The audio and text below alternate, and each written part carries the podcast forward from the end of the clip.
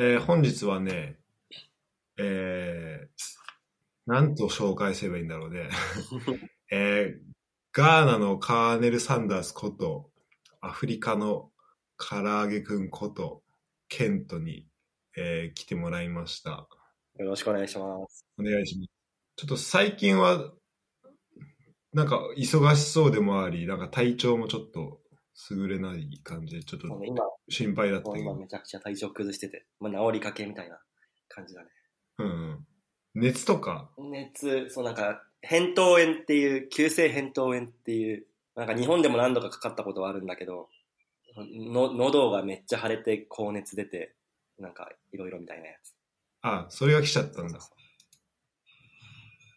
ちょっと、あれなんか疲れみたいなのが、そっかそっから来るよようなやつなのかね。まあ多分そうだね。疲れとかストレスから来るとは言われてる。うん。まああんまわかんないけど。ま、マジか、なるほどね。結構そのさ、その前のところはじゃあ、あれだよね、なんか、タイ行ってたんだっけ？ああ、そう、タイとカンボジアに行ってたね。まあメインはカンボジアに行ってた。そうせ先週、1あマジ週間ぐらい前まで来たね。えー、それ何してたの？それはなんか、まあ、人に会いに行ってたっていうだけ。あ、そうなんだ。それ、なんか普通にプライベートでみたいな。プライベートというか仕事というか、なんかまあ、なんかと投資家さんみたいな人に会いに、あ、そうなんだ。そえー、う、2泊のためだけに結構30時間ぐらいかけてカンボジアまで行ってきたって感じ。すごいね。弾丸で。まあそれで疲れたのかなっていうのはあるね。そうね、その辺からちょっと来そうな感じはあるね。その辺はなんか原因にはなってそうだけど。どうですか、この、最後撮ったのが俺がまだ鼻にシリコン入れてる時だったと思うんだよね。そうね。に1ヶ月 ?2 ヶ月前ぐらいか。2ヶ月ぐらい前2か。ヶ月だからちょっと、あそっから空いたけど、この間、あんまね、前回ちゃんとゆっくり話せなかったから。そうねうん。2ヶ月経ったけどそっか、2ヶ月経ったのか。進展がほとんどないな。やばいな。あ、本当？あんまないね。そう、やばいよ。遅すぎて。でもなんかその、そっか、まあ SNS とか見てると、なんか、えっ、と、農場っていうか、その施設できましたみたいなの見た気があ。そう、それはまあできた。そっち側は。養鶏場は、とりあえず一応完成して、今でも、その、水を引っ張ったりっていうので、またちょっと時間かかっちゃってるけど、まあ来週ぐらいからようやく鳥を育て始めるかなって感じ。来週末、まあ再来週ぐらいから。あ、マジで？おーまあそれも遅いし、で、レストランの方は依然、全然進んでないっていう感じ。なんか前さ、前の、あの、お家の人が出てくのを待ってもうみたいなもうずっとそれがステイしてる。ずっとそのそれが続いてる。あ、そうなんだ。もうそれはもうそこが動かない限りはちょっと、そうなのよ。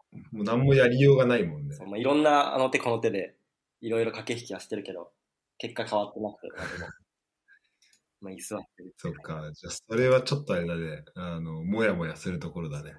割とそうだから最近は、なんかストレスが溜まりまくっちゃってるっていうのがあるかもね。その病気につながったところで言うと。ああ、なるほど。でも遅すぎて、い急ぎたい気持ちはめちゃくちゃあるけど、マジで全然進まないから。で、なんだろうな。まあ、クラファンとかで応援してくれた、そのガーナ在住の人とか特に、うん。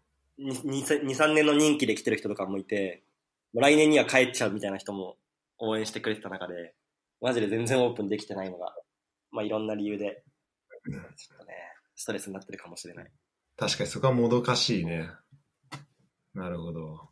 なんか結構その、あれなんだろうな。なんか俺らがさ、見える情報だとさ、そんな中でかなりこうメディアへの露出はこの2週間ぐらいすごくなかった？ああ、そうなんか立て続けに、ありがたいことに。フォーブス。俺が見てたんだとフォーブスで、おおっと思ったら、テレ東大学うん出て、で、その後 TBS の番組も、なんか安住さんのやつで出たんでしょ？ああ、そうね。香川照之と共演したよ。マジで？共演してたわワイプで共演してた。えー、すげえ。それいいな。それ映像見たいけど。え、安住さんの番組な安住さんの番組、安住さんと香川照之が、まあ、二大司会者みたいな感じの番組で、曜日によって司会者が変わるみたいな感じだから、俺が出た日はえー、香川照之がえ司会者の日だったって感じ。あ、そういうことか。あ、じゃあ安住さんはいないんだ月曜から水曜が安住さんで、木金が香川照之みたいな。たし多分そんな感じで。えー、すげえ。そうね。それもね、出てってところで、なんかすっごい、もうなんか、かなり認知度はめちゃめちゃ上がってるよね。そうね。まあ日本で認知度が上がってるだけだけど。うん。いや、でも、大事じゃない、そこは。大事というか、すご、すごいなと思って。多少は。実態がまだ全然ないけど、うん。認知度だけ上がっちゃってるみたいな感じかな。そこのなんかこう、ギャップのモヤモヤみたいなのもある？あめっちゃあるね。いや、なんかその、フォーブスとかで取り上げてもらって、ありがたいのはもちろんありがたいけど、実際、レストランすらオープンできてなくて、いや、マジで本当に早くスタートしたいっていう、なんかもうそう、最近そのストレスがやばいかもしれない。確かにまあそこはストレスあるだろうな。いかんせんもすごい、なんだろう、報じられ方というかさ、うんこの発信のこう伝わってくる、こう表に出る出方はすごいもんうね。ん。そうね。ありがたい。いや、そう、なんか意外なところに認知されてるとかっていうのはびっくりした。なんか、SNS でも上げたけど、青汁王子とか、箕輪康介とか、あ、ね。そう、ケンスとか、この辺がなんか知ってるっていうのがビビった。どう伝わってんのか。知らんけど。しかもなんかその辺の人からもうサポートもされたりしたんでしょ？ああ、そう、ケンスーさんから、そうだね。まあ、ケンスーさんはまあ、わかるけど、そう、青汁王子とかこの動画で出てきてたそうなんだびっくりしたね。どう伝わってるのか。うん。えちょっとそれ見てみよう。青汁、青汁王子で、が喋ってたの ?YouTube とか。ああ、そうそうそう。まあ、軽くだけど、話の中でちょっと例で出てきたみたいな感じで。えー今だとどういう話され方することが多いの？自分、まあ自分のことを言うのちょっと変な感じするかもしれないけど。青白王子のその動画だと、なんだっけ、その、海外でどんなビジネスチャンスありますか？みたいな質問に対して、なんか、なんだ、日本にあって海外にないものとか、その差分を埋めるビジネスとかはいろいろ可能性あるんじゃないですか？っていう話の中で、なんか、そうアフリカで今、ガーナか、ガーナで、その日本にある唐揚げをアフリカに持ってこうとしてる若者がいるよみたいな話で、例文として出されてたみたいな。うーん。とか。なるほどね。あとく、その、ケンスーさんと箕輪康介の話の中では、あの、クラウドファンディング。のいろんな失敗例を話してる中で、その中でもちょっとこういう成功例がありますみたいな感じで、なんか例に挙げてもらってたみたいな感じうんうん。だね。そうか。いや、でも、そこのなんか、まあいろんな、まあそれはね、一個の、なんだろう。まあ、原動力にもなるなってきそうだよね、自分の中のね。まあ、そうまあ、は早くやんなきゃいけないっていう原動力になってる。すべてそこに今集約されてる。なんか、そっか。それで言うと、まあ、ガーナ国内のところは、まあ、もちろん、その、養鶏場の、まあ、養鶏場のはうまくいっうまくいってるというか、まあまあ、順調それなりには進進んでるって感じだね、養鶏場は。うん。と、あと、まあ、レストランは、まあ、これからっていうところだと思うけど、なんか、ナイジェリアとかにも行ってなかった？ああ、ナナイジェリアはそのカンボジア行くときに本当にトランジットでちょちょっと寄っただけで、こあの前行ったら、あの、ベナンっていう国とか、トーゴっていう国とか、まあ、その辺はちらっと行ったね。あ、行ったんだ。そうね。それは、あの、ベナンに知り合いの方がいて、まあ、知り合いの方の家にサウナがあるっていう話だったから、ちょっと最近なんか、自律神経を自分乱し、あの乱れてたから、ちょっとそこを整えに行こうと思って、サウナのために、ベナンまで14時間ぐらいかけて陸路で行った。ええ整った？ああ、まあ、最高ななんんで？すよ。て。なんかすごい超豪邸の中にちゃんとしたフィンランドサウナがあって、で、冷たいプールもあってみたいな感じで、最高すごいね。じゃあもう、そこが温泉みた。たいな。そうそうあ、そうじゃあ、ベナ行くときに東郷も通るの？そう。そうそう。あ東郷は本当なんかご飯食べたり、ちょっとなんか海見たりとかしたぐらいだけど、基本ベナンにベナンに4日間ぐらい。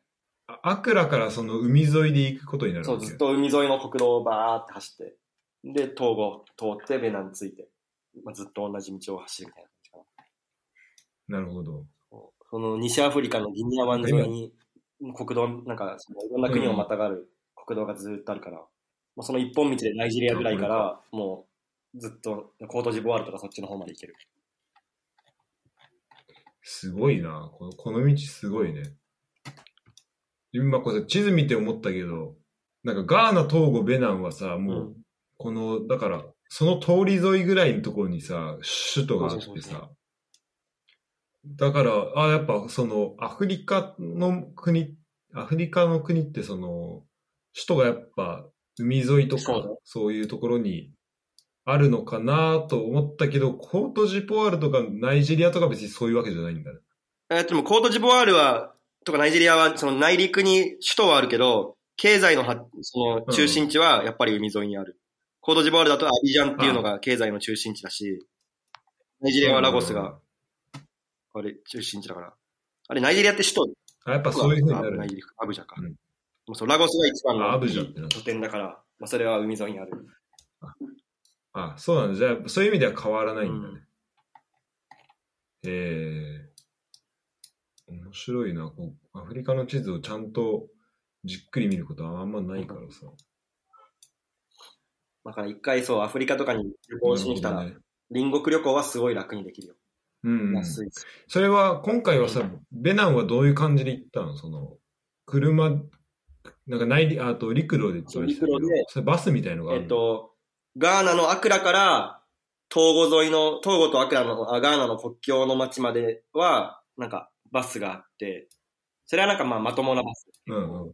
普通の日本のバスみたいなのがあって、で、そのガーナの端っこまで行って、歩いて国境越えして、で、トーゴのその国境の町から、ベナンの国境の町までは、なんか乗り合いのタクシーみたいな。タクシーがあって、え4人が人が集まったら出発するみたいな。そのみんなー、あじゃあそれまで待ってみたいなそう感じ。1人1000円ぐらいで、そう、人が来るまで待って、人が集まり次第出発みたいなのが、へえ路線タクシーみたいな。で、それに乗って、でも結構い、あれなんだね。うん？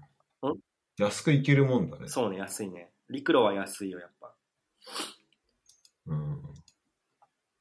あとやっぱトー、トーゴとかベナンは物価がガーナより全然安かったから、まあ、さらに安く感じたね。あ、そあ、そうなんだ。そうで、またその乗り合いタクシそれぞれでうん。ー、あ乗り合いタクシーで、あごめんどうぞ。そう、えっ、と、まうん。えっ、と、ベナン行って、ベナンからはまたなんか、トロトロ、その、乗り合いバスみたいな、10人乗りぐらいのバンみたいなので、その、国境の町からコトヌーっていう主要都市まで行ったみたいな感じ。それも数百円で。えー、あ、コトヌか、これか。えー、それがアフリカの、そのガーナから近隣の国行くっていうのは初めて。初めてだね。初国外だ。うん。ずっと行こう行こう。どうそしなかったからね。ん？うん。ようやく行けたみたいな感じか。その周りの感じはどう？その、国、やっぱ、まあ物価も違ってたけど、その雰囲気とかも、一応さ、大きい町、コトヌーとか、その、そこい行ったってことになると思うけどさ、やっぱ雰囲気違う。雰囲気違うね。まあ、まずフランス語圏っていうのもあって、まあなんか、まあシンプルに看板が全部フランス語とかそういう、なんか、そういうなんか単純な違いももちろんあって、なんか面白かったし、あとはやっぱね、なんか、うん。トーゴとかベナンに関しては、あんまりまだ開発が進んでないなっていうのはすごい強く感じた。ガーナって言うても結構、ちょっとガーナから行くと、そう、うん。トーゴとかベナンはよりなんかアフリカっぽいというか、すごいガーナ以上にみんなのんびりしてるし、本当に何もない更地みたいな場所もいっぱいあるし、なんか本当これからだなみたいな感じたね。それコトヌーでもそうなんだ。ホトルも割とそうだね。まあ、中心地の中心はほんいくつかあるけど、でもなんか、六本木、あの、うんベナンの六本木って言われてるような場所もなんか全然結構廃れてたし、廃れてるというかまあ、これからみたいな。あ、そうなんだ。えまだまだ開発全然進んでないなっていうような感じだ。ガーナよりさらに5年、10年、まあ10年は言い過ぎかもしれないけど、5、6年遅いみたいな感じかな。ー、ああ、かかるね。ちょっと、まあそこは、何、なんでガーナが逆にこんなすごく発展してんだろうね。まあなんかもともと金の採掘が、金が取れたとか、まあ英語圏とか、ああ。ああ、なるほど、なるほど。まあ人口もそうだし、人口がそれなりに多いとか、まあなんかいろんな理由があるだろうけど、うん。英語圏だからその海外外資がいっぱい入ってきたりもしてしてたり、確かにそこは結構でかいんかもね。うん。なので、ギャップというか、総じてどこの国でもめちゃくちゃ治安の良さを感じた。なんか、全然危険だなっていうことを一回も感じず、なんか、夜でもみんな女性が一人で出歩いてるし、ベーナンとかも。へえ、あ、そうなんだ。西アフリカっていろいろ治安悪いイメージだったけど、すげえなんか安全だなって。うんうん。むしろ、ヨーロッパよりさ治安いいかもね。うんそういう意味だとね。かもしれない。一人で。うんこの辺に関しては。まあもう、土中心っていうのもあるのかもしれないけど、その、あそこ、逆に中心地がすごい、うん、ギュッとしてて、うんまあそこだから大丈夫ってなるかもしれないけど、でも確かにね、あのーなんかお金を稼ぎ、なんかお金稼ぐために犯罪する人とかも、うん。そんないなそうだもんね。うん、どうなのね。まあなんか、みんなののほほんとしてるね。してた。すごい。うん。うん。えー、食はどういうものがあるの？ガーナだと夫婦が。ああ、なんか、もう似てるっちゃ似てるけど、けど。あの、なんか夫婦、夫婦に、トマトソースみたいなのを練り込んだ、なんか赤い夫婦みたいな。夫婦じゃないんだけど、まあ赤いなんかそういう主食的なものがあったりとか、なんか微妙に違うけど、まあ結構根本は似てるみたいなものがあったりとか、まああと、トマトがね、基本的に海沿いの町にしか俺はいなかったから、シーフードがすごい多かっうんうん。あるんた。だうん。美味しい、やっぱ。あおいおいしいおいしい。まあ基本、そのグリル、グリルな、グリルティラピアっていうか、そのバーベキューコンロで焼いたティラピアとかそういうのが多いけど、エビとか、イカとか。ティラピアって、なんか、動物の森で聞いたことある気がするけど。ねそう昔はそのイメージしかなかったけど、ガーナいると、ガーナとかアフリカいるとうんたくさん出てくるから、あ、普通に出てくるんだ。一番メジャーな魚だと思う、ティラピアが。ティラピアってく、あ、そうなんだ。へえ。なるほどね。じゃあその辺の食は、じゃあまあ、基本は変わらないけど、なんか、どう、唐揚げみたいなのあった？いや、唐揚げみたいなのはないね。いや、まあ普通に、フライドチキン？フライドチキン的なのはまあ一応あったけど、でもそれもガーナより全然少ないなって感じた。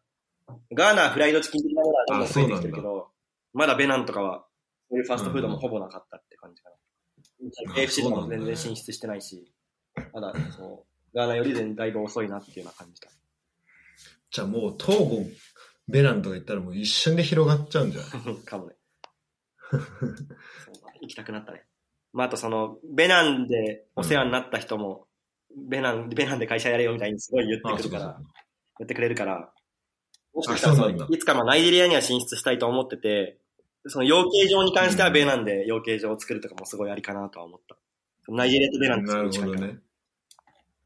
ね、こうやって見ると、ナイジェリア、ベナン、トーゴ、ガーナなんだ、ね。そうそうそう。この東から順番に。そうね。てか、関根のおかげで、どんどんアフリカの地理詳しくなってくるんだ。頑張る頑張る。だしそのナイジェリアの中心地のラゴスはもうほぼベナンの近くだから、ラゴスで店そうだね、めっちゃ近いね。ベナンの東の方で養鶏場とか作れば、まあ、なんか成り立つのかなっていうのがあるし。うん。ベナンの方が全然安いから、ナイジェリアより。いろいろやっぱ人件費っうんうんうん。ああ、そういうこともあるんだね、やっぱね。ていうね。まあ、あと食で言うと、やっぱフランスの植民地だから、元、元植民地だったから、スーパーとかも全部フランス資本のスーパーだったからね、その辺のレパートリーは感動した。だいぶ。あ、あそうなんだ、違うんだ、その。ベナンとかにも、その中心地には一応富裕層向けの高級スーパーとかはあって、そういうのはもうんうガーナと全然違って、なおオレオレゴのみのいろんななんかフランス食材がいっぱいあった。えすごいー、たどういうの、例えばなんか、どういうの？生ハム一つとっても、ガーナだったらもうパックの生ハムが1種類2種類あるぐらいだけど、もう、うん。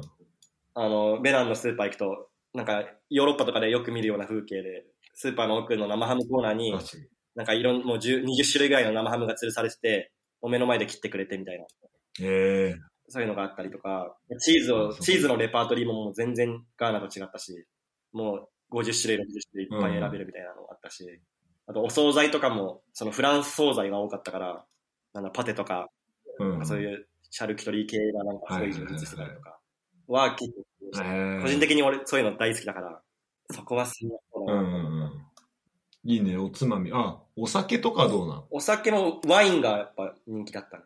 ワインが安くてうまいってみんなワインを飲んでるイメージはあった。まあそんな深くはわかんない。うん。関根もちょっと飲んだり、買って飲んだりしてあうん、その、そう、お世話になってる人の家で、なんか飲ませてもらったりはしたね。で、なんかワインがうまいんだよって言ってた。えー、すごいね、いろんな、えその人は日本人？その人はそう、日本人で。いろんなとこにいろ日本人いるんだね。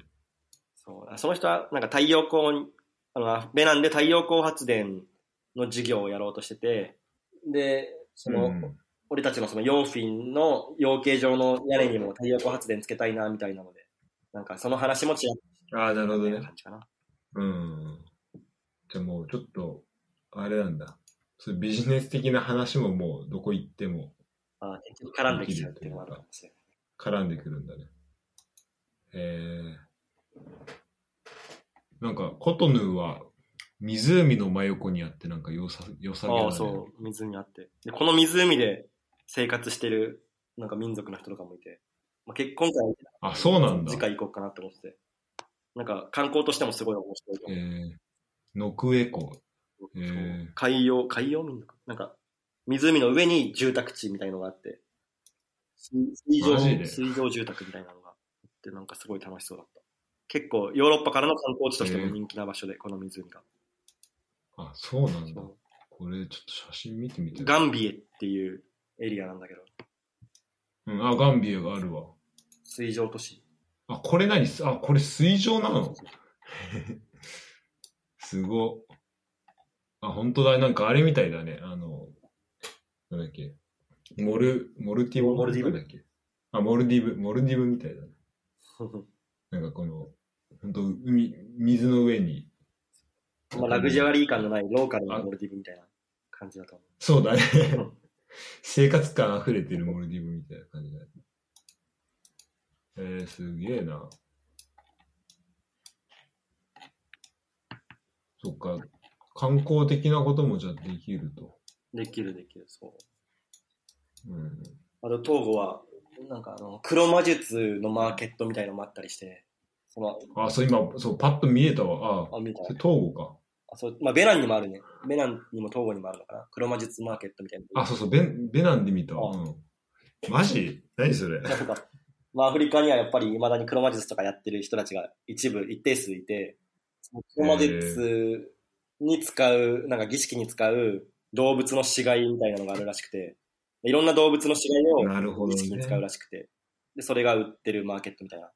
コウモリのそ、それ、なんか死骸が売ったり、なんだ、ウサギとか豚とか、猿とか、いろんな死骸が売ってるマーケットがあるらしい。面白。そこはまだ見れてないの？見てないんだね、今回はね。また今度行こうかなって思ってる。うん。すごいな。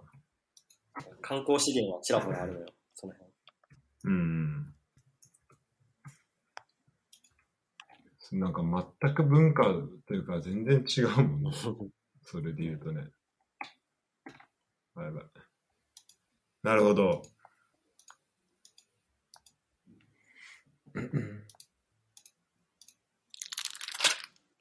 タイ、あ、結局タイだっけ、まああタイとあれか。タイとカンボジアそうそうそう。カンボジアか。そううん、そっちはどうだった？ちょっとそ、俺さ、その二つもさ、行ったことないのあ、よ。本当？うん、意外と。うん。タイ、タイそう、いや、は、俺さ、個人的にタイはう、もう、世界でもトップクラスに好きな国だから、今回が4回目ぐらいで、まあ、普通に楽しんだよ。最高だったよ。やっぱり、まあ多少値段は上がっ、物価は上がってきてるけど、未だにご飯とか安いし、美味しいし。タイ料理俺大好き。うーん。めちゃくちゃ美味しいや、美味しいよね。美味しいし、やっぱ遊ぶところもいっぱいあるし、タイは。あと日本、そっか、確かに。日本風なも、なんだろう、日本人の駐在員とかめちゃくちゃいっぱいいるから、まあ、俺 SNS にもいたけど、うんスーパー銭湯みたいなところ行ったりとか、ああねえ、あんな日本じゃん。日本よ、すごかったよ。最高だった、あれは。もう普通に日本の銭湯だったよね。日本のめちゃくちゃいい感じのスーパー銭湯って感じで。中にちゃんもう最高のサウナもあるし、ね水風呂もあるし、なんか、ヒノキ風呂、五右衛門風呂みたいのもあるし、大浴場もあって、露天風呂もあって、ええもう最高だったよ。すごいな、すごいんだな。でもさ、これ何トランジットの時間で行ったの？ええっと、行きは、一応タイで、えっと、2泊、はい2泊じゃないか、1泊か。2泊した2泊か一応2泊して。あ、そういうことか。行き2泊して、帰りはトランジットで6時間ぐらいちょっと出たぐらいな感じ。あ、もう一回っていうのか。いや、それなんか聞いて、あてか見て、あ、そうか、トランジット6時間とかあったらそういうのできんなと思ってさ。そうね。これはもう5時間以上あってそれさにもう、ああ。私今タイ、タイはもう入国とか出入国がすごい楽だから、PCR もそのワクチンパスポートとかも何もいらずに、もうフィッて出てフィッて入れるから。そうなんだ。え、そそれってさ、あのさ、空港に着くじゃん。で、何？そのまま、その後どうすんの？そのまま出え出国あの、イミグレーションで、トランジットでちょっとだけ外出てきますって言って、で、すぐ出て、俺うん荷物も持ってない、あの、預け荷物もなかったから、バックパック一つで行ったから、うん。だからもう特にその待つじ、荷物待つ時間もなく、シュッて外出て、で、ファーってその銭湯とか行って、ご飯食べて、また戻ってくるみたいな。感すげえ。え、それじゃあ入ってくるときは？それも、その搭乗の手続きみたいなのどうじ。なの？もう、もう一回搭乗手続き、まあ、そのチケットは持ってるから、やって。ここれですって言って、あはい、うん OK みたいな。なんか特にそんなにえ何もなーく入れるよ。そっか、す、なるほどね。いや、それちょっとやろう、今度。まあ、6時間あったら全然外出れるよ。うん。2時間前にそうだね空港ついてなきゃいけないとして、6時間あれば4時間はまあ自由時間あるから、まあ3時間ぐらい自由時間。うんうん。結構、その、空港から近いの中心地。うん、そんな遠くない。に20分、30分で行けるから、そっか。まあ、本当弾丸だったけど、その帰りに関しては、銭湯行って、ご飯食べて帰ってきただけだけど、あとちょっと買い物して。うんうん。その帰りの銭湯の方はななんかいわゆるゲイサウナみたいな感じで、それはそれで面白かっあ、ね、言ってたね。書いてあったね。これって何？もうその戦闘自体がっていうのそれともその中にそういうスポットた。が？もうその銭湯自体が一応、そのゲイの方たちの集まる、なんかミーティングスポットみたいになってるらしい。へまあでも、え。外からのやつだと全然そんな感じ見えないけどね。普通の人も全然いるけど、そのゲイ界隈では有名な場所みたいな。かじゃあ、それまあ、本当じゃなんなんだろう、発展場みたいな感じにこう勝手にななってったんだ。まあでもそれで言うと、その、うん湯の森っていう最初に言った、その巨大なスーパー銭湯の方も、一部そういう人が結構集まる場所にはなってると。ああ、そうなんだねまあ、。そんな別になんか、結構カジュアルな感じだから、向こうだと。別に普通にいろんな人が行き交う場所でもそういう目的に使われたりは結構するって感じ。なるほどね。そこ何声かけられて、その、どう、どうなの？それ、知り合うだけの場所ってことなのかな？知り合ってね、その後2階とか、あの、あの銭湯も5階建てぐらいの銭湯で、2階にはいろいろくつろぐ、なんか作業場みたいのがあって、3階、4階、5階ってカプセルホテルみたいになってて、そこで やったりする人もいるらしい。あ、そうなんだ。あやっぱそういう場所ちゃんとあんだね。えー、おもろかったよ。そっか。この湯、まあ、もう湯の森とか本当も湯の森は日う、なん本だろう、御殿場ら辺にありそうな、本当に時の住みか感ちょっとあるもんな。いや、タイ駐在員本当いいなって思った。それ、あそこ行って。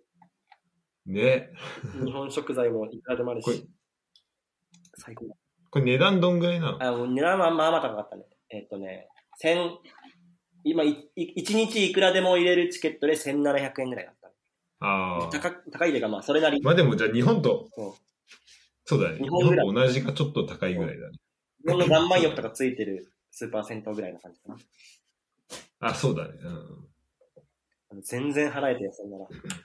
もうちょっと、恋しすぎたから、呼ぶのが。そうだね。これ2回行っちゃうね。行き帰り。いや、タイかったようわーてか、まあ、でもし、飯の写真めちゃめちゃうまそうなんだけど。ああ、なんかあったっけ？あの、世界全料理の中でトップ20にくらいに好きなヤムパップンも食べれたので。ああ、ヤムパップン最高よ。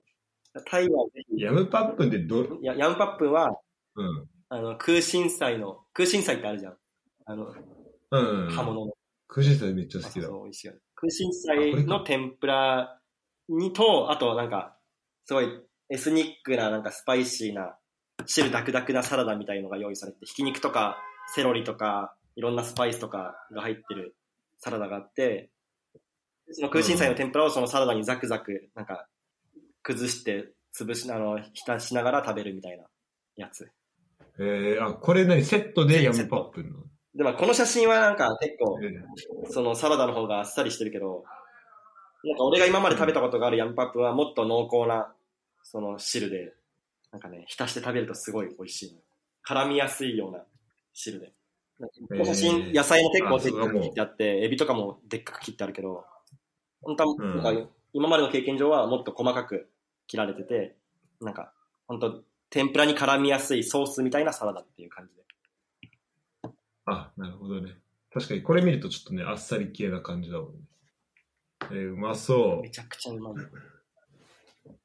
そういえば俺、ドイツで全然タイ料理食ってないなと思って、ちょっとこれだわ、欲してるもの。ドイツなら別にいくらでもありそうだから、坂瀬行ってみてほしいわ。あるはずだよね、ちょっ4万分があるかと。コロン、あ、ケルン行けば、あ、ケルンとか行けば絶対確かにね。ケルン行けばありそう。なるほど。ヤンパップは、俺大学生の時タイ料理屋さんでもアルバイトしてたから、毎回まかないで食べてたメニューがヤンパップで。あ、そうなんだ。へえ。あ、確かにあれだな。ベトナム料理屋さんめっちゃあるな。ええベトナムもいいね。とか、え、何？バイトも、どの辺でバイトしてたの？バイト麻布十番のタイ料理屋さんで俺アルバイトしてた。ええあ、いいとこだね、また。そうね。まあなんかもう、佇まいに感動してしまって、で、アルバイト応募して、ええやっぱすごいなって、本当飲食の経験が、うんもう、すごいよね、ずっとね。いやすアルバイトだけどね、多分。大こう大学の時から学、学生の時から。いや、でもそこが、なんか、そこでいろんなやっぱ食を知ってるっていうね、ところから。まあ、そう高3の時に初めてタイ行って、やっぱつ、結構タイ料理で、今までうん高。3までタイ料理とか食べたことなかったから、だいぶ感動して、そっから食の価値観とか広がって、で、まあ大学生になってから麻布十番歩いてたら、なんか美味しそうな雰囲気めちゃくちゃいいタイ料理屋さんを見つけて、なんかもう感動してしまって応募したって感じかな。なそこで世界を広がったかも。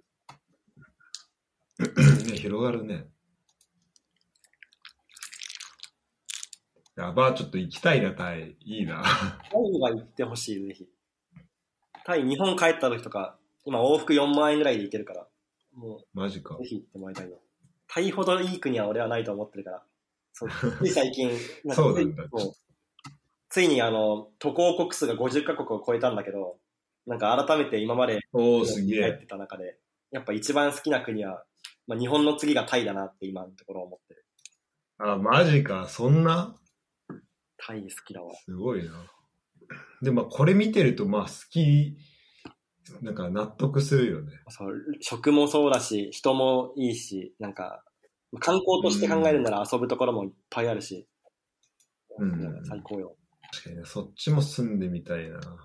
カンボジアはどうでした？カンボジアはね、まあ、2泊3日いたんだけど、本当に、ずっうんとその、な会いに行った人が経営してる飲食店に2泊3日ずっといたみたいな感じだから、大したこと。あ、そう。本当に大したことをしてない。うん。ずっとその、え。プノンペンそう、プノンペンのレストランの席に座って一緒に飲んだり、話したりしてたぐらいで、うん。まあ、あ夜にちょっとそのサッカー、カンボジアのサッカーリーグ見に行ったりとか、えー。カンボジアのなんかキャキャバクラを見たりとか、キャンボ、カンボジアにキャバクラあカンボジアの日本風のキャバクラ、日本人が在籍してるキャバクラみたいなのがあって、で、俺今まで人生でキャバクラなんて行ったことなかったんだけど、まあ、初めて人生初キャバクラがうんがカンボジアになった。マジか。えまあ、なんだろう、その、えエロ目的とかそういう感じじゃなくて、その知り合いの日本人の女性がそのキャバクラで働いてたから、まあ、そこにみんなで行ったみたいな感じなんだけど、ええまあなんか普通に楽しかったね。あと何したあ、しかもね、ちゃんとその、のうん。今パッと見たら日本人、日本人オーナーがやってるキャバクラがあるんだね。に日本人んなん日本人のオーナーがやってるキャバクラもあるんだね。ああ、それかもしれない。なんて名前それ。なんかた何個あるけど、クラブ W、クラブ L、クラブ忍び、クラブあ、ワイズ、そう、ワイズに行った。あワイズ行った？多分日本人用なんだと思う。なんか日本人のえー店みたいなのいっそぱいいた。れうん。なんかその、海外リゾートバイトみたいなのあるじゃん。リゾバでキャバクラで働いてますっていう人がいっぱいいて、なんかそのリゾバの提携先になってる。あえ、あ、ごめん、ちょっと海外、海外リゾートバイトは俺あんま知らなかった。なんか、なんか、そんな沖縄とかでリゾバみたいなのあるじゃん、結構、日本でも。あこんな感じであ、その、リゾートバイトの斡旋サイトとかに、そのキャバクラのワイズっていうキャバクラが候補としてあるらしくて、あるんだ。あ、そっから来てるカジュアルにリゾバで来てますみたいな大学生とかがいっぱいいた。えー、楽しいだろうな。知らない世界いっぱいあるなそれ。なりにカンボジアまで。ねえ、知らない世界だね。海外住み込みのバイトってことだよね。本当に2、3ヶ月来てますみたいな人が在籍してるキャバクラだったね。まあ、それ以外にもいっぱいいるけど。現地のカンボジア人スタッフもちらほらいるけど、日本人の方がメインっていう感じだった。うーん。みんな日本語は、あ、てかまあ日本人はもちろんそうだけど、その、現地の人も日本語喋れる。いや、まあ、本当触り程度じゃない。その、いらっしゃいませとか、乾杯とか言えるけど、全然。会話はそんなできなかった。会話は英語でした。うん。いや、すごいな。じゃあ、この1ヶ月が特にすごいいろいろ言ったって感じなのかな？そうそうだね。いろいろ言ったね。うん。そうね。結局なんか、今そのエモスとい、エモスっていうその現地パートナーと一緒にやってて、養鶏場の方は、まあ、基本エモスに行ってもらって、いろいろチャットでコミュニケーション取って進めてるっていう感じだから、もうなんかほぼほぼ自分は家の中でずっとパソコン作業してるみたいな感じで、なんかどこでもできることだからそれあ、割とそう、うん国外行ってもあんまり問題ないっていう状況が今はあって、店舗が始まるまでは。あ、そう。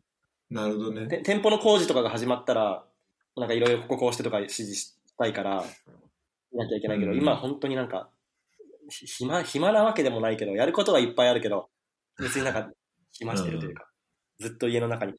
まあ、よくも、うん、うん、よくも悪くも、その、いろいろ、なんだろう、いろいろやる時間はあるというか、ちょっとく、まあ、その、レストランので言うと、まあ、ちょっと今空、空白というか、ちょっと、空いてる時間だもんね、完璧にね、街の。街で、そっちに関してはなんか、いるからといって何かできるわけじゃないから。うんうん。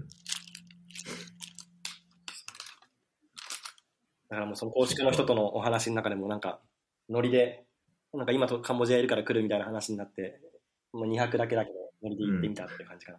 なんか行ったら面白いかなと思いや、す、すごいよな、そのノリで。う。なんか1週間とかいるよりも逆に2日だけの方がなんかおもろいかなと思って、まあ極端な意思決定をしちゃって。ああ。まあ、アクティブにね、なるもんね。うんすごいな。そんなか、そんな中、あ、そのさ、現地パートナーの人とはどういう感じで知り合って、どういう感じで、何を一緒にやってるの？まあ、き知り合ったきっかけは最初はね、その去年カシューナッツの方の農園の近くのテチマンっていう、まあ、田舎の方の町にいた中で、あの町の中で歩いてたら声をかけられた人っていう出会い。あ、そう、向こうから声かけて。いや、もう本当田舎の町とか歩いてると無限に、毎日無限に声かけられて、2ヶ月とか滞在して本当にそうなんだ100人ぐらいいろんな人と出会った中で、その町か、町で声かけられた中でも、その中の一人っていう感じかな。えやっぱまあ向こうの人たちみんなその、なんだろう、コミュニケーションしてきて、なんだろう、仕事しようよみたいに言ってくる人はもう何十人もいた中で、まあなんか、まあずっとそのコンタクトし続けてたうちの一人がそのエモス君で、で、彼、うん。そのまあなんか、いろいろ話してる中で、英語力もあるし、結構、まあ、できそうな人間である、あったっていうのと、仕事できそうな人間であったっていうのと、あと、そのガーナにも家があって、あ、えーっとね、あ、ガガーナじゃない、アクラ。アクラにも家があって、で、まあ、なんかアクラに全然滞在することもできるし、で、アクラの家の近くにその親戚もいて、親戚の人とかも紹介してもらって、まあなんかいろいろ一緒に過ごす中へでー信頼できる人だなっていうのはまあなんか感じて、うんうん。かつその親戚の中になんか警察官とか弁護士とか結構そういうガーナで仕事をする上でまあまあ大事なキーパーソンになるような人がいたりしてるようになったりで、うん。まあなんかいろんな理由で今一緒にやってるっていう感じかな。なるほど。すごいスタートからの、すごいまた面白い関係性だ。信頼できそうな人だなっていうのが一番大事なポイントかな、やっぱり。あの、うんうんうん。確かにそれはすごい感じてるだろうね、関根が現地で。いや、本当そうよ。まあ、エモスは、まあ、多分裏切らないだろうなっていう感じはすごいあるから。家族とももうなく。ああ、そうなんだ。ああ、そうね。確かにね。そこ大事だよね。てか、まあ、それは向こうからも、まあ、信頼してくれてるみたいなのも多分あるもんね。その家族を紹介してっていうところでね。だし、なんか、エモスの家族の一人が今日本にいて、その人とも今すごい仲良くなったから、なんかそういうので、あ、そうなんだ。家族というか広い概念での家族だけど、が、が、なんかえ家族というか、はとこぐらいな感じなのかな？あんまりよくわかんないけど。こぐらいなあ人が今日本のなんか、本当俺の地元のすぐ近くで働いてて、で、この前会ったりして、まあそういうのも含めてもらないできるなっていうのがあるから、今一緒に働いてー、埼る。玉の？埼玉。埼玉の草加市っていうところが、草加せんべいとかの、あそこにガーナ人コミュニティがあって、まあその、あそうなんだで、俺越谷市っていうところ出身で、まあ隣同士の市だから、うんうん。すごい近かった。そうだね。めっちゃ近いね。すごい運命だね、それは。まあ、そういうのもあ、まあでもそういうの関係なくみんな声かけてくるのか。でもまあ、そういうのもあって、こう、なんだろう。じゃあちょっと、親近感みたいな向こうからしてもらったんそうそうそうう。うん。までそう、いっぱい。なんか寿司かなんか食って感動してる写真見たけど。そうそうそう。だこの前エモスが誕生日だったから、なんか、まあ、どこ行きたいって言ったら、もうずっと日本料理食べたいって言ったから、もう エセ、エセ回転寿司みたいなところに行って、寿司食べたり、餃子食べたり、ラーメン食べたりしたら、めちゃくちゃ感動してたの。えー、いいね。そう、喜んでた。いや、そのエセお寿司屋さんは出てくるものは、まあ、一応この形としてか、っていうか見た目としては、まあ、寿司だなって感じだ、あうん、一応寿司ではある。まあ、その、握りは本当サーモンとマグロしかなくて、まあ、あと巻物的なのがいっぱいあるって感じだけど、まあその握りに関しては日本風の寿司だし、まあ巻物に関してはなんかいろいろ突っ込みどころはあるかもしれないけど、まあそれはそれでなんか美味しいし、別にうん、まあなんか満足できるお店であるって感じかな。あいいっすね。じゃあ、その関係性というかは、いい感じではあるの？まあかなんか特に問題はなさそう。まあうん、そうね、問題も、問題はないけど、最近その冒頭の俺のストレスっていう、っていうところで言うと、なんか前回とか、うん。なんだろうな。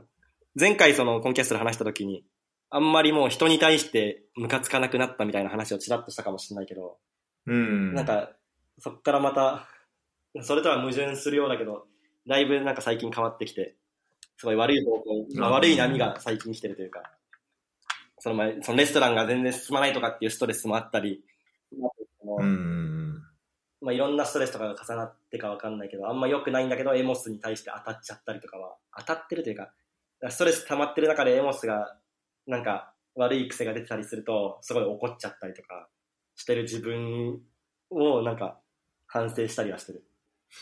まあ、ちょっと強く出ちゃうことがあったりみたいな、そういうのは、まあ、そういう時ってあるよね。そう、なんか、きうん。めちゃくちゃ怒鳴ってそれはなんか、あ、そうなんだ。ちょっと、ストレスがさらに、ちょっと取り乱して。本当ここ、ここ2週間ぐらいの話だけど、それは全部。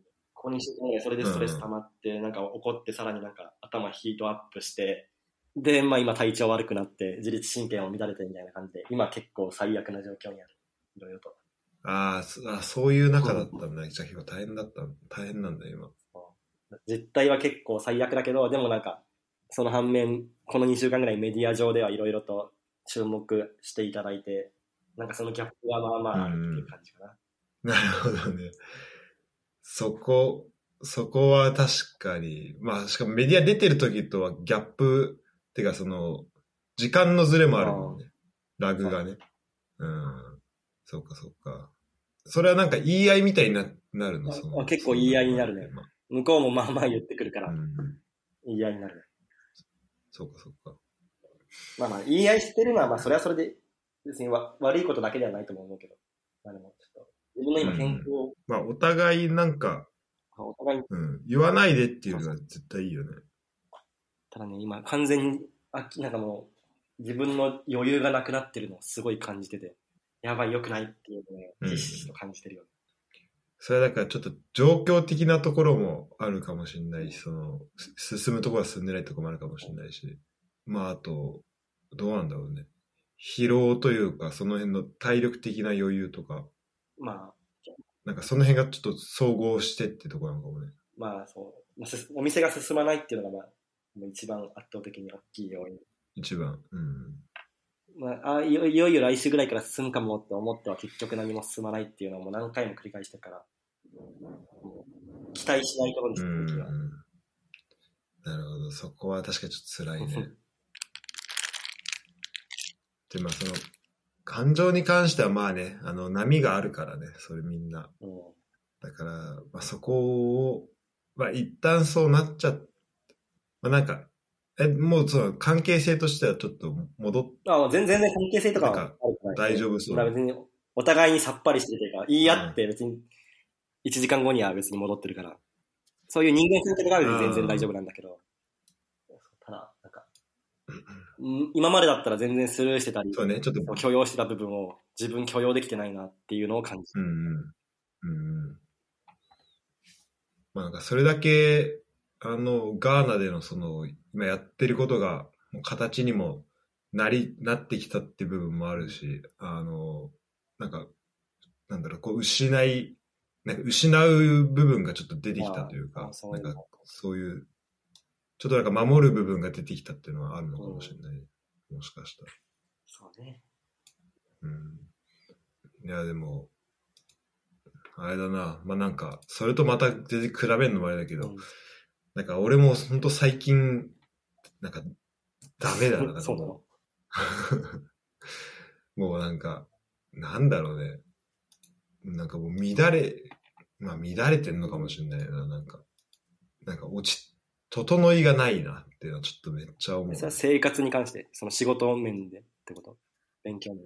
生活もそうだしね、もう仕事もそこにつながって、あんまり集中できないというか、だし、なんか、生産性がないっていうの一週間で、ああ。え、それはもう自分の体が整ってないから生産性を上げられてないって感じ？それともなんかもうやってることとして、その取り組んでること自体が生産性を作るのが難しいみたいな感じなの？あいや、取り組んでることはもう本当はもっと生産性を感じられるはずなんだけど、なんか自分のもっとう、まあ、内面の方かな。なんか問題としては。うんなんか、例えば、一番自分が良かった頃、ドイツ着いてすぐの時とかは、もう朝6時、7時ぐらいにまあ起きて、で、あの、まあ作業とか、まあ自分やることやって、で、筋トレとかして、ランニングもして、っていう、そのサイクル。で、ちゃんと飯も作ったりとか、あの、まあいろいろこう、いろいろご飯もいろんなもの作ったり、みたいな。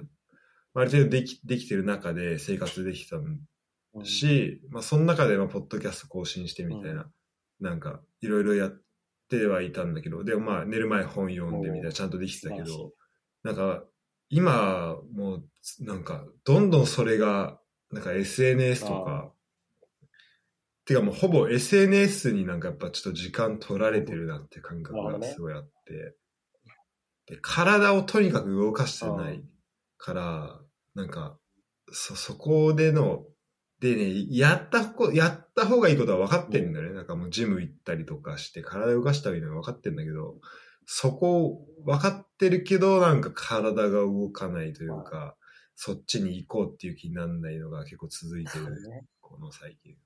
うん。あるよな、確かに。そういうゾーンに入っちゃったわけですね。そう。ちょっとね、そういうゾーンかもしれないね、今ね。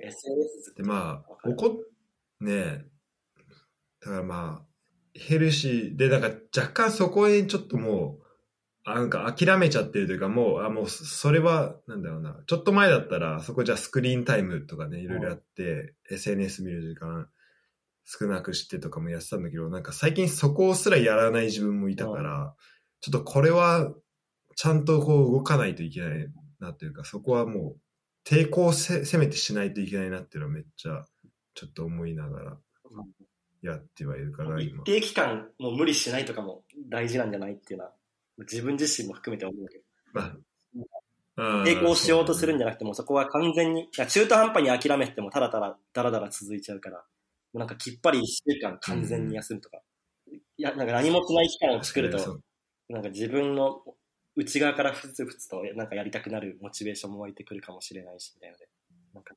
中途半端に抵抗するよりも、むしろ一週間がっつり休むとかのが、なんかいいかなとかは、まあ、自分に対しては思ったりしてる、そういうのは。うんうん。だからさ、わかるわ。でもなんか、う完全に休むってむめちゃくないちゃむずいね。なんか、なんかなんだろう。一週間、まあ確かにね、まあそれやった方がいいんだろうな。かんなんかこの何もしてない状態っていうのが、なんかど、どれが何もしてない状態になるってちょっとわかんなくなる時があるね、たまにね。YouTube 見てる見るとか SNS 見るも、なんかまあまあ、なんかしちゃってるし、ね、そう、そっちは結構疲れんなって結構あるのよ。本当にだから、メディテーション、で、見るなら俺やっぱり、そう。だから、アクティブに何もし、まあ、アクティブに、こう、心が解き放たれる瞬間を作るというか、そっち、まあそれ。人によって休憩の定義も違うしね。なんか普段活発に動いてる人は家でダラダラするのが休憩になるかもしれないし、逆になんか家の中でずっとそのパソコン作業とかしてる人は、もう外でひたすらスポーツするとかが一番の休憩になったりするから。そうなんだよね。俺昨日、夜8時ぐらいでもうこっちだともうちょっと暗くなるんだけど、ん8時だとさ。だけどもうサッカーボール、もう一人で蹴りも行ってう、すごいね。20分ぐらいかな。もうでも、ボールも全然見えないから、ほんとただ、あの、ちょっと、なんかドリブルして、ちょっとゴ、ゴゴールにボール蹴り込んでみたいなしたうんだけだったけども、それだけでもなんかちょっと気分楽になったから、だかそういうの大事。らやっぱ家にずっといるともう休憩なんないんだよね。自分の中で。もう普段いるから。それはめちゃくちゃわかるわ。いうような感じだね。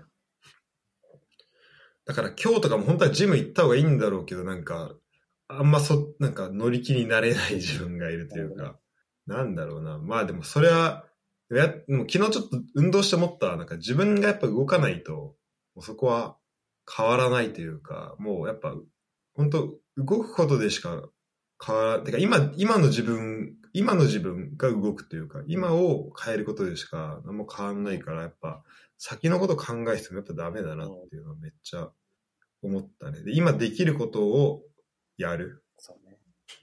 その今できる一歩を踏み出すのがまあまあ腰が重くなっちゃうよね。そう。だちょっと先のこと考えすぎなんだなと思った自分の。うん。頑張ろそう。いやー、頑張りたいね。う。いやマジで、なんかに、こんな感じだよね。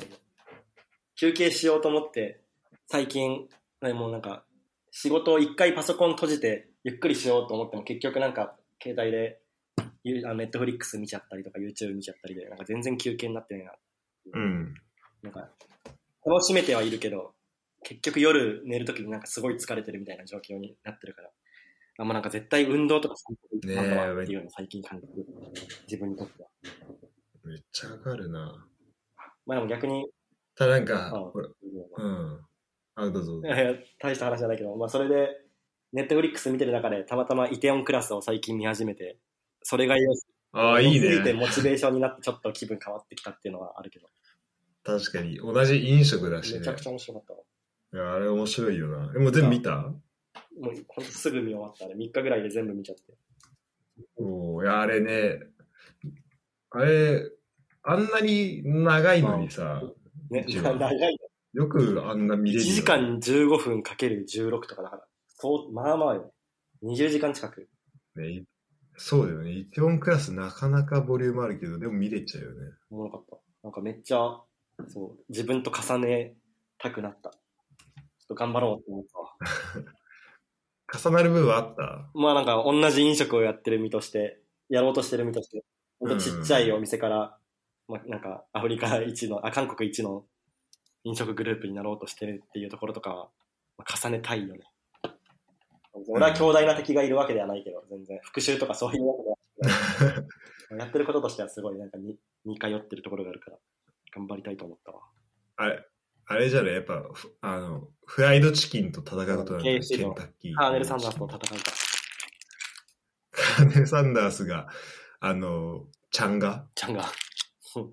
ちゃんがだっけ？になっていくんだろうそうね。頑張ろそれでとごめん、ちょっと話、また結構変わっちゃうけど、あの、糸見た映画う。、糸ってどわかんない。糸っていう、あの、中島みみゆきのさ、糸っていう歌あるじゃん。あれをなんかこう、モチーフにした映画があって、菅田将あ暉あ、わかと、らんな。うん。あと、菅田将暉と結婚した人はあれだ小よ松菜奈？あ、そう小松菜奈が主演でやってる映画で、もう、で、平成生まれの、平成元年生まれのふ二人の話だろうね。だから結構年も近いし、あの、そのなんか、ところどころころ起きる、いろんなことが起きてくるんだけど、例えば、あの、東日本大震災がその高校生ぐらいの時に起きたりとか、大学生とか、あ、あ、でもさ、あれか、元年前だからもうちょっと年上か。でもなんか、結構そのね、自分たちのこの育ってきた感じのとなんか被るところが結構あるわけよ。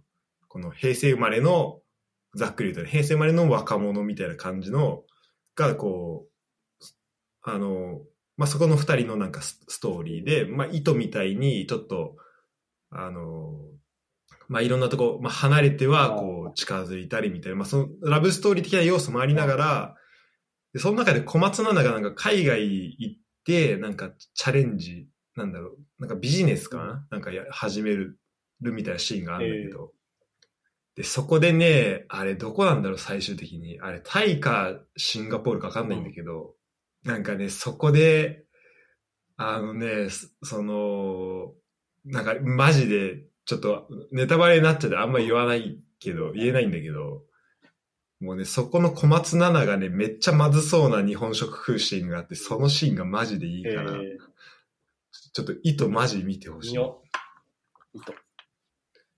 なんか見れるのかな？ちょ、もう一回見たいな。あれ見て、俺日本から、あの、ドイツ行くまでのその、その許可が出る間の期間、5か ,5 ヶ月ぐらいある期間の時見に行ったんだけど、うん、なんかあれ見てちょっと頑張ろうって思ったね。その、やっぱ自分と、これから海外行くっていうところで、なんか小松菜奈とちょっと重ねた部分異は国で頑張ってる感で重なったんだ。そうそうそう。で、やっぱ、そのモチベーションやっぱもう一回、あ、プライムビデオで無料で見れるな。後で見よう。いや、そう。これはね、おすすめだし、あの、結構俺らは、かん、あの、年代的にもそうだけど、なんか感情移入しやすいと思う、この映画。えー見なきゃだ。うんあと、その、歌の中で糸と、あと、ファイト、両方とも中島みゆきだけど、が出てきて、それもすごい良かったね。えその、LINE でさ、あの、今度話そうみたいな話してくれたとき、これなんか話すこともできる、できるかもみたいな話してたけど、それはそれは、全然あれよ。フォーブス取り上げられるっていうぐらいな、それだけの話。ああ、ああ、そそれか、あいや、すごいよな、やっぱね。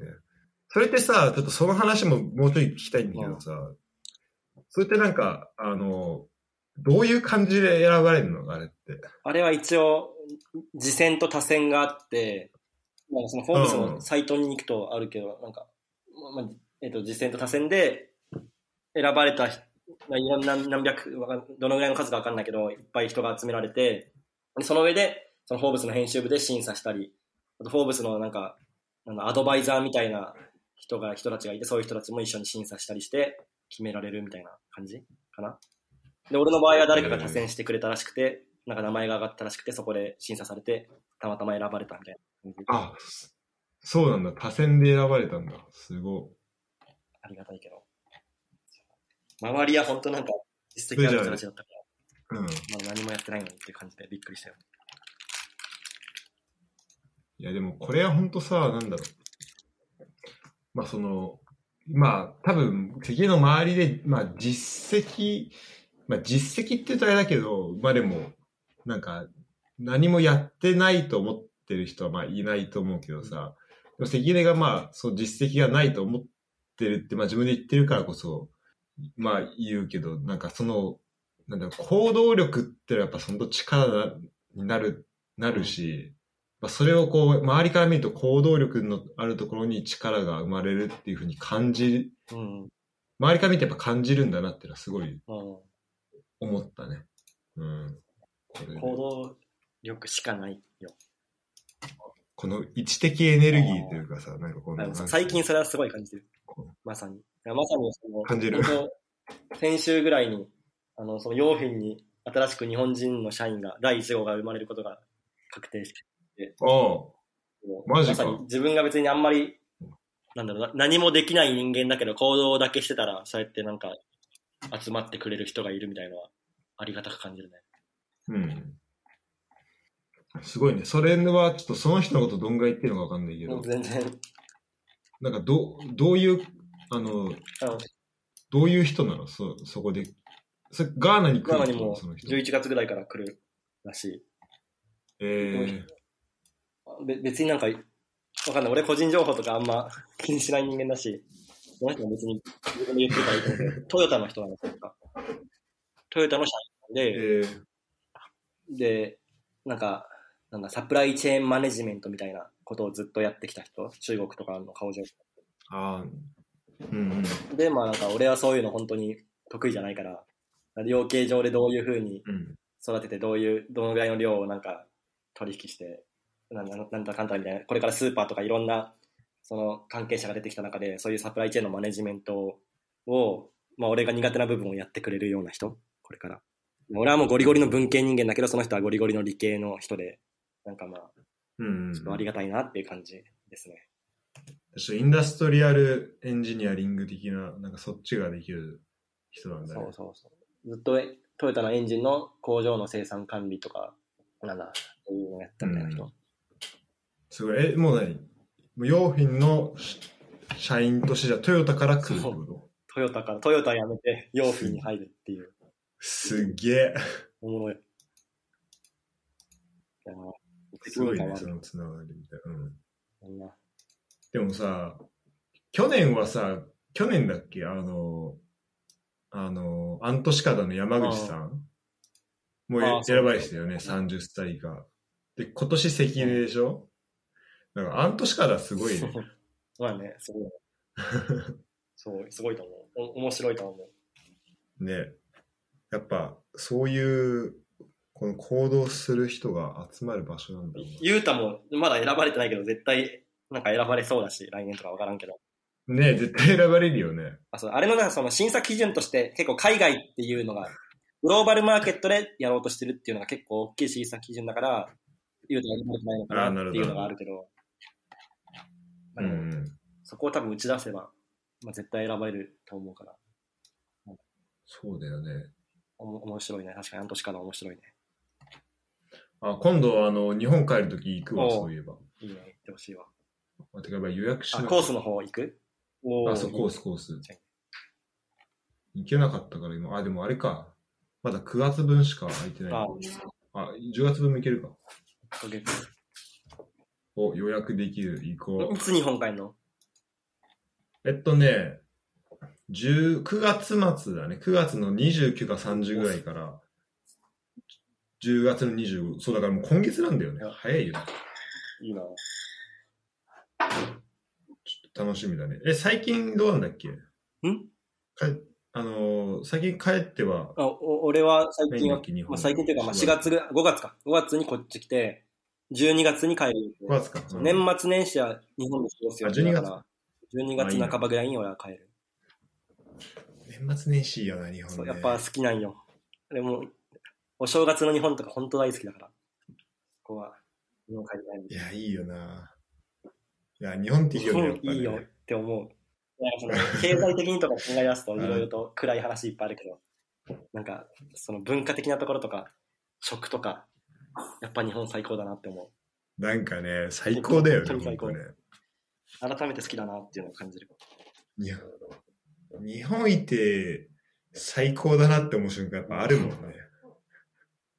昨日もちょうどエモスと日本の話をしたけど、なんか観光地としての日本のポテンシャルはなんかまだまだ半端じゃないなとは思うよ。圧倒的に世界で一番だと、うんなんか客観的に見ても思える。てかね、確かにさ、言葉こんな伝わんなくて、えか海外から来る人ね、言葉、言葉はちょっとやばいけど。で、でもさ、まだ、でもこんな、もうすでに評価されてるってすごく、すごいよね。これみんな喋るようになったらどうなっちゃうのってちょっと思う 文化、やっぱ日本日本ほどなんか多様な文化がある国もあんまりないと思う。わからんけど。やっぱ日本の解像度が一番高いから、そう言ってるだけの可能性は全然あるけど。うんまあ、まあ確かに。けどやっぱりなんか日本って本当にいろんなとこ行くたんびに全然違うものがあるし、なんか深いじゃん。文化が深いというか、そうだね。おもろい。うん。食、食一つとっても、いろいろ行くたんびに全然違うものがあるし、レパートリーも半端じゃないし、歴史も長いし、なんかおもろいよね。こだわりも全然なんか他の国と違うと思うし。いやー、日本好きだわ。いや、日本いいねってなっちゃう。まあでも、だからこそ、ちょっとやっぱ海外で頑張りたいっていうのはあるよね。そうなんだ。ほんと数ヶ月、一年のうちの数ヶ月日本に旅行感覚で行くぐらいのテンションが一番幸せだと思う。うん。いや、もっと、ちょっといろいろやりてえな。そしてガーナも行きたいあな。来てよ。いつでも来てくれ。意外と高いんだよね、航空券が。今ちょっと高いんだよな。でもマジ、今ちょっと今年はもう有給もかなり日本帰るので消費しちゃいそうなんだけど、ちょっと来年こそ行きたいな。ちなみに日本帰る目的みたいのは何かあるの？今回は。あ、それなんか俺が一緒に、あの、こあ、今回、今回はね、まあ友達の結婚式かな。いいね。それが、親友の結婚式が2個あって、で最初、最初その片方だけで、あの、一人の方で2週、あと、それで帰って、まあその前後で2週間ぐらいいようかなと思ってたけど、なんかちょうどその、い3週間ぐらい離れて2つあるから、あじゃあ両方行ける感じにしておこうかなみたいないい。で、ちょうどそこでレッツの試合もあるし、うん、じゃあレッツの試合もまあ見て、うん。まあいろんな人に会えると思うし、い。いいな、羨ましいな。あとやっぱまあね、ちょっと一年、やっぱ日本帰ってることで、こう、考えれること、感じれることもたくさんあるから、やっぱそこは定期的にやっぱ帰りたいなっていうのはちょっと。確かにタイミングちょうどいいんじゃない？なんか今そういう、あんま流れが良くない時期に日本帰れるっていうのは、なんかちょうどいいじゃない？そう、いや、そう、それをちょっとね、期待は、期待というか、あの、良かったなと思う。なんか、うん、疲れ、なんだろうな。疲れすぎずじゃないけど、いっぱい運動ここで一体回回復できたらいいなと思うね。うん確かにそう定期的に日本帰るの本当大事よね。俺も多分今、人生で一番長く日本から離れてるタイミングだから、なんか、はい。俺1年間海外いたとかっていう経験一回もないから今まで。なんか、それ意外だね。意外と全部 めっちゃ、めっちゃ海外いる期間ずっと長い感じはするけど、そっか。マックスで、マックスでだって3ヶ月とかだったから今まで俺。行ったり来たりを繰り返してたから結構。長期ビザでいたことがなかった。全部トラベルビザだったね今までは。てかさ、あの、赤名の話聞いてるってか、インスタで見てると、いや、そりゃストレス溜まるなってのは、その生活とか見てても思うよ。だって、ちょっと前までの家すごいもん、見てたら。そうね。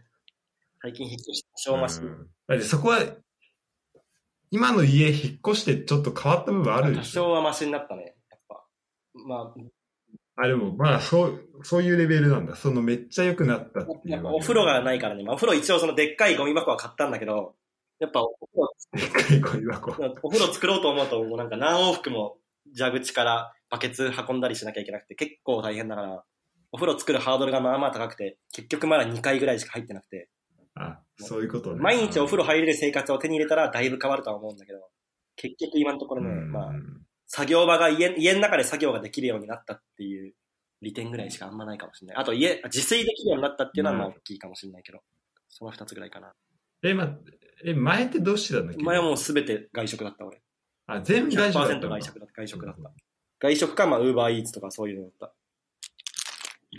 そっか、いや、まあ、そてか、そこにどんぐらいいたんだっけ？そこに今、えっと、期間としてはまあ10ヶ月ぐらいかな。まあ、日本帰ってる期間も含めて10ヶ月ぐらい。うん。まあ、そこで、まあ、環境的に疲弊する部分もね、多分あある気はするなお風呂が。欲しい。聞いてるとね。でやっぱ個人的にお風呂大好き人間だから、お風呂がないっていうのが一番ストレスになってる。そうだよね。そんな中でね。だって、俺シャワーずっとでもちょっと嫌なのにさ、さらにそっからお風呂、てかシャワーすらないんでしょ？ない。シャワーすらないし、家の中水出ないから、未だに。その引っ越したけど。その自分の家は水出ない毎回その、なんか複合住宅みたいなところに住んでるから、毎回共用うのん。蛇口まで行ってバケツに水入れて戻ってくるっていうのを繰り返してるから、あ、だからバケツリレーなのね。なめんどくさいよね。あ、シシャワーとか水道が出るんだったら、そのお風呂作る手間もまあまあ省けるから、楽になるけうど。ん。それも、その、ん水道施工会社さんみたいな人をもう2ヶ月ぐらい前から呼び続けてるけど、結局全然進まず、家の水道があそそうされないっていう感じ。じゃあちょっとそこも大変なんだね。でも関根とはちょっとまだ一回も、あの、お酒を交わしてというか、なんかまあ、普通に飯とかも行ってない不思議な関係だよね。面白いよね。ね。だからちょっとそれ早くやりたいね、どっかでね。直接会ってないのにこんなに長い時間深く話してる人いないよ。いないよね、なかなかね。そっか。なんか他にありますか、今回。いや、わかなんあんまわかんない。あんま思いつかないかも。なんかあるかな。なんか、ガーナ国内はもう行き尽くした感じいや、全然行き尽くしてないと思う。去年、そのテチマンっていうエリアまだでまだ。今年はアクラいて、ケープコーストっていうあ、まあ観光地行ったりしたぐらいで、ほんと3カ所ぐらいしか行かない。今そっかまあ4カ所ぐらい。あ、ごめんごめん。そっか、ガガーナ国内で言うとまだまだか。アクラは、あアクラはまあ大体いろいろ行ってるとは思う。いろんなエリアでどういう顔があるのかなっていうのは、一応結構よく見るようにはしてるから。うんそうね。まあ最近本当移動距離が少ない。ずっと家の中にこもってるから。あんまりあ、そうなんだ。まあ、カンボジアとか行ってたけど、それぐらいだから。ガーナいる間、ほんとずっと家の中。ちょっと、そうかそうか。なんか朝とか、その朝早朝、あのさ、俺その、今アクラ住んでる、その元ルームメイトというか、ここに住んでた人いるって話したじゃん。なんかその人言ってたのはもう朝5時ぐらいにジョギングするとマジで、あの、全然外うるさくなくて、交通も少ないから、なんかめっちゃ気持ちいいって話したね。でもその後めっちゃ交通量増えてめっちゃうるさくなるみたいな話もしたけど。5時ぐらいはちょうどいいかもしれない。うんまあ、5, 5時も言うて、車多いけどね。どうなんだろ結構多い、まあまあエリアによるかう。エリアによるけど、うんその屋台とかやってたエリアはもう5時だったらもうバンバン人いて、普通に営業開始して。あ、そうなんだ。早いね、朝。まあエリアによるかな。あ、てか、ちなみに屋台って今は休業中なの？休業というか。今は止めてる、一旦。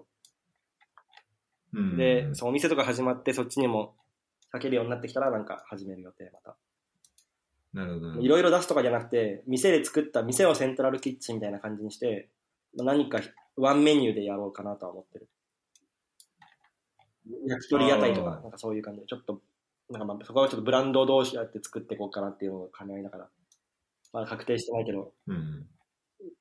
うん。どうん、唐揚げをあの屋台でやるっていうのは結構難しかったから、やっぱ実際屋台やってみて、油を使ったりするのが結構しんどかったから、あ、そうなんだ。だからうん、焼き鳥へ、焼き鳥屋台みたいにしようかなとか、なんかまあそんな感じで考えてる。それかまあ油使うってなると、うん。ああ油を、なんか、あのー本当にローカルのガスとローカルのコンロでやってたから、油を常時温め続けるっていうのが結構難しかったりとか、そこはね、コストがかかる。コストもずっ。とガスつけっぱなしにするとコストかかるし、一回火止めたりすると、うん。また火油を温めるのに時間かかって、そこから唐揚げをまた揚げ直してとかで、だいぶお客さんを待たせることになっちゃったり。いろいろオペレーションしんどかったりしたからね。な炭火で焼き鳥やるとかのがね、だいぶやりやすいし、あと匂いとかもそそられるし、そっちのが。うんか、もうなんか卵とかを作り始めたら、卵の直売所みたいな感じにしようかなとか、まあなんかそっかそっか。考えてる。今場所はあるわけだもんね。じゃあ今その隣のあの、服屋さんというか、が結構もう靴、靴屋がそう、ゆ、ゆ、ゆったりさせるよ。靴屋か。ゆったりと。もう靴屋の物置になってる、今は。あ、そうなんだ。えちょっと早めにどっかのタイミングに整えようと思って。あと唐揚げバーガーだけー、を出すとか、なんか、あんまりあそこで調理、がっつり調理をしたくないから、バーガー屋さんにする。じゃあもう調理自体はもうセントラルでやって、そこからこはいう食材をそっち届けて、がいいかな。そっちでも合わせて提供するみたいな。その屋台の方でまあ、単純、単純なげ料と理だったらいいけど。バンズ合わせてそうそうそう。出すみたいな。そうね。とりあえずだけどいや、ありがとうございます。まあ、今回は本当、バットな、あんまり良くない状況のアーカイブとして、すごいアーカイブになったね。まあそういう意味では大事なアーカイブだね、これね。本当進展がなくて、申し訳ないけど、話す内容が少なくて、いやいやいや。いやいやいやいや。なんかその苦しんでる感じとかっていうのがやっぱり、やっぱ大変なんだなっていうのも改めて思うし、やっぱ改めてすごいなと思う。いやすごくないよ。まあ頑張ろう、お互い頑張りましょう。本そこは頑張りましょ当いいな、日本楽しんで。う。ああ、日本楽しみます。そして、あれだね、あの、ガーナに、ガーナじゃねえな。ドイツも、あの、来てほしい。いやそうドイツね、何回も航空券を調べてるんだけどね、やっぱ高いんだよね、今。高いね。ガーナ、なんか日本初の航空券とか調べると今めちゃくちゃ安いのいっぱいあるんだけど、ガーナ初を調べるとね、ヨーロッパ行こうと思ってやっぱ8万ぐらいかかっちゃうから、往復で。ああ、そうだ、そう、俺もさっき見た、そんぐらいだった。だからなんかそれ見ちゃうと、だったらなんか日本初で、日本帰った時に日本初で4、5万で行けるところ行った方がなんかコスパいいなってどうしても思っちゃって。間違いない。間違いない、間違いない。日本初だと今東南アジア3万から5万ぐらいでいろいろ行けたり、アメリカも今6万とか往復行けるマジか。ビビった。えなんか、ジップエアってわかる？ジップエアっていうのが、ジップエアってそうー、ジップエア？あ、ジップエア。そう。ジップエアだっけ？多分ジップエアだけど、なんか、LCC が最近台頭してきてて、なんか全然あんま知らなかったんだけど、今アメリカのロサンゼルスとかうん往復6万円台で行けたりとかするんだね。マジ？めちゃくちゃビビって。すごいねちょっと行こうかなって思ってる。本当だ。えー、俺もじゃあそれバンコク行バンこうかな。コク行ってほしいよ。ちょっとおすすめ無限にあるからいろいろ紹介するわ。そう、ちょっとね、Google マップシェアしてほしいな、それ。台湾いいよ。最高だよ。えー、最高だな、いいな。最高の体験をしたいね。ドイツ行きたいな。じゃあ、えっ、と、ほん、今回は、えっ、と、関根と、まあ、いろいろ、ちょっと大変、やっぱこう、メディアに出てるほど簡単ではないんだなっていうか、その、やっぱ大変なこともあるんだなっていうことで、その内側もね、ちょっと話ししてくれました。ありがとうございました。ありがとうございました。ちょっとね、また、ちょっと会いたいです。あの、どっかでね、あの、なかなか日本帰るタイミングが合えばね、か楽なんだけどね。いや、まあどっかでヨーロッパ行きたいわ。行くわ。そうですね。ヨーロッパ来てもらうか、僕が行くかで、ちょっと合わせていきたいですね。じゃあ、えー、ありがとうございました。ありがとう。では、また。はーい。えーではでは、また。